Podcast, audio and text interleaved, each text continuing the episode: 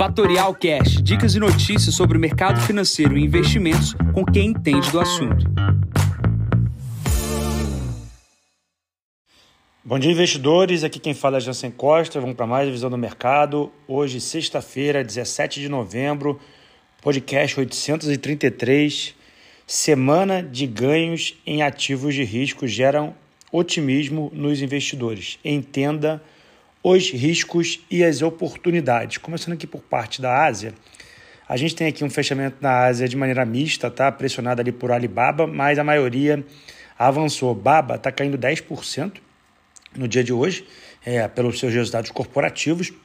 Essa semana, apesar dessa queda, Hong Kong fechou com 1,46% de alta, Nikkei fechou com 3,1% e todos esses ativos na Ásia vêm derivados da taxa de juros americanas que arrefeceu durante essa semana. Tá? Dados da economia deixaram uh, os investidores mais otimistas. Fechando a semana também, o, o minério de ferro em Dalian tem um fechamento em queda de 0,42%, ainda cotado a 131 dólares e 51 centes. Tá? Olhando para a Europa, a gente tem uma semana também positiva, é, apesar da queda do petróleo na quarta semana consecutiva. A gente tem a bolsas ah, em Londres é, já no campo positivo, Londres já fechou e está com quase 3% de alta no ano, mas os problemas de inflação, o momento crítico da inflação ah, por questões na Europa e na, nos Estados Unidos ainda são um pano de fundo para a situação ah, global. Tá? Dados de inflação CPI da Europa sai aqui no dia de hoje, a gente, é, obviamente, precisa acompanhar. Porém, o mundo inteiro viveu aí um otimismo uh, em função dos dados econômicos americanos. Que dados foram esses? Saíram do seguro-desemprego ontem, saiu também o CPI uh, eh, e também uma queda na produção industrial. Tá? Essa leitura desses três ativos, desses três uh, indicadores, deram ali um arrefecimento, uma queda da taxa dos títulos de americanos, porém o problema ainda não está resolvido. De curto prazo, a bolsa americana saiu de 4.200 pontos, o S&P chegou a bater 4.500 pontos. Isso gera um otimismo, os ativos uh, dos maiores, as sete maiores empresas do S&P também voltaram a fazer praticamente novas máximas e os investidores começam a olhar o dólar dando uma oportunidade aqui abaixo de 4,90, as pessoas começam a se questionar. Então, primeiro detalhe com questões de alocação internacional. Se você está querendo diversificar internacionalmente, não sabe o que fazer, não é, aplicou ainda seu dinheiro em dólar, a gente tem um momento onde as taxas de juros americanas ainda estão a casa de 4%, 5% para os títulos de renda fixa, taxas pré-fixadas. Você pode garantir um retorno pré-fixado sem ter que depender da volatilidade da bolsa. Então você já pode, se quiser, fazer um câmbio, mandar o dinheiro para fora e comprar uma taxa, uh, um bonde uh, de empresa ou um próprio CD, né, que é um CDB uh, dos bancos uh, globalmente ali e aplicar o dinheiro, esperar até o vencimento com esse retorno que está ali garantido. Aqueles que gostam mais de risco, chama atenção que os múltiplos do S&P, para muitos investidores, está ainda barato, é, perdão, está caro é, e eu teria certa uh, medo é, na alocação nesse momento no S&P. Ok, Jansen, mas você está comprado alguma coisa nos Estados Unidos? Sim, eu continuo comprado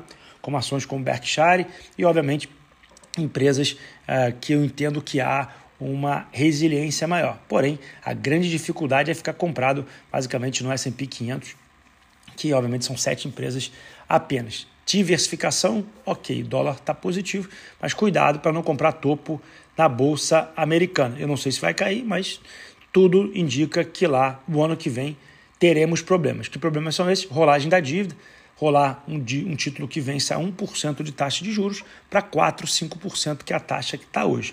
Não será nada fácil aumentar o déficit americano nessa magnitude. E olhando para o Brasil, a gente fecha a semana também muito positivo aqui no Brasil, apesar da queda do petróleo e a rotação de setores, né? Petróleo caindo, Prio, Petrobras, 3R Petróleo, todos esses papéis que performaram muito bem no início do ano para cá tem ficado parado e os outros ativos, small caps e outras empresas têm performado melhor nas últimas semanas do que esses papéis. Isso é positivo para aqueles investidores que ficaram muito tempo ali penando com outras ações que não subiram, dado que Petrobras foi o principal uh, veículo de crescimento da Bolsa Brasileira do início do ano para cá.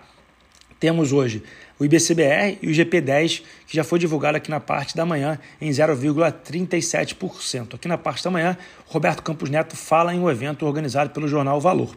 Destaques do dia de hoje chama a atenção. Haddad tem uma briga entre ele e o governo para a questão da meta fiscal zero. Isso é um problema que está nos jornais, isso está tá sendo dito diariamente, ou seja, o cenário de gastança continua. É, o Barclays deu claramente a sua visão para relação ao fechamento do ano em 4,90 uh, ah, no nosso dólar, porém ele chama a atenção dessa gastança, dessa meta fiscal que está sendo buscada com maior arrecadação e acreditamos que não conseguirá atingir o déficit primário zero. Tá? Isso vai ser bem difícil ano que vem.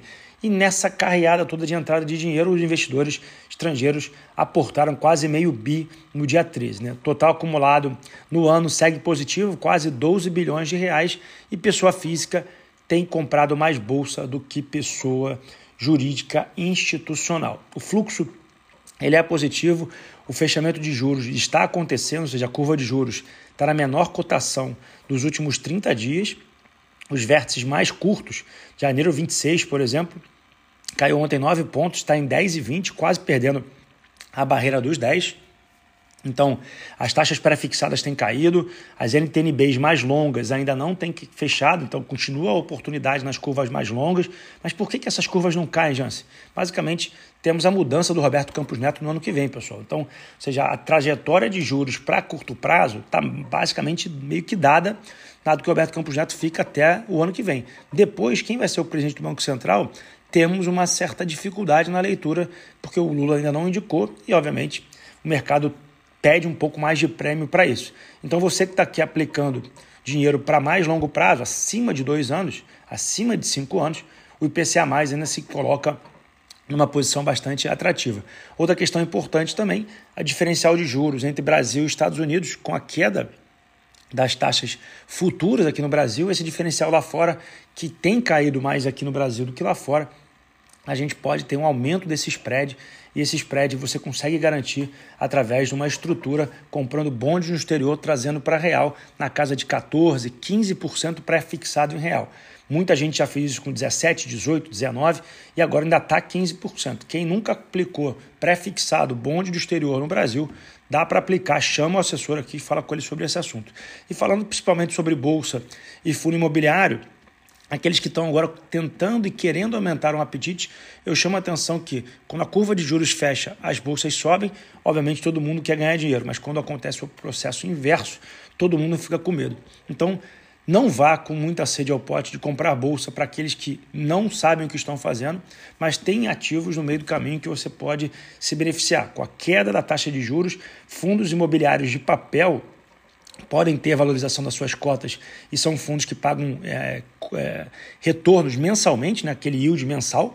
Dois, você pode também comprar nesse ciclo positivo, que seria um ciclo de crescimento de operações imobiliárias com a queda dos juros, o aumento do crédito uh, imobiliário e, por consequência, as pessoas trocando de casas e comprando novos ativos, fundos de uh, desenvolvimento imobiliário pode chamar atenção. Tem um fundo imobiliário que está pagando uh, recentemente entre 1,20 e 1,40 por mês por cota, ou seja, 1,40% é bastante dinheiro, pessoal. E ele está ah, disponível na plataforma. Esse, esse título, você pode chamar aqui seu assessor uh, e ele vai saber do que, que eu estou falando e ele pode falar uh, como e onde você deveria aplicar isso na sua carteira. Então, fica atenção para o fundo imobiliário, fica atenção ah, para essa nota ah, estruturada com relação ao que a gente tem de pré-fixado e bolsa, aqueles que têm aí um apetite para aumentar, atenção aí, se não quiser fazer diretamente, a gente tem carteiras recomendadas que fazem essa troca, esse rebalanceamento para você automaticamente. Falando um pouco mais sobre as manchetes de hoje, foram ah, os destaques a parte ah, fiscal, também a parte das americanas, que soltou o seu balanço. A gente terminou aqui praticamente o ciclo de apresentação de resultados corporativos e a gente tem uma disputa entre quem vai ser o procurador na República e também os novos indicados para o STF.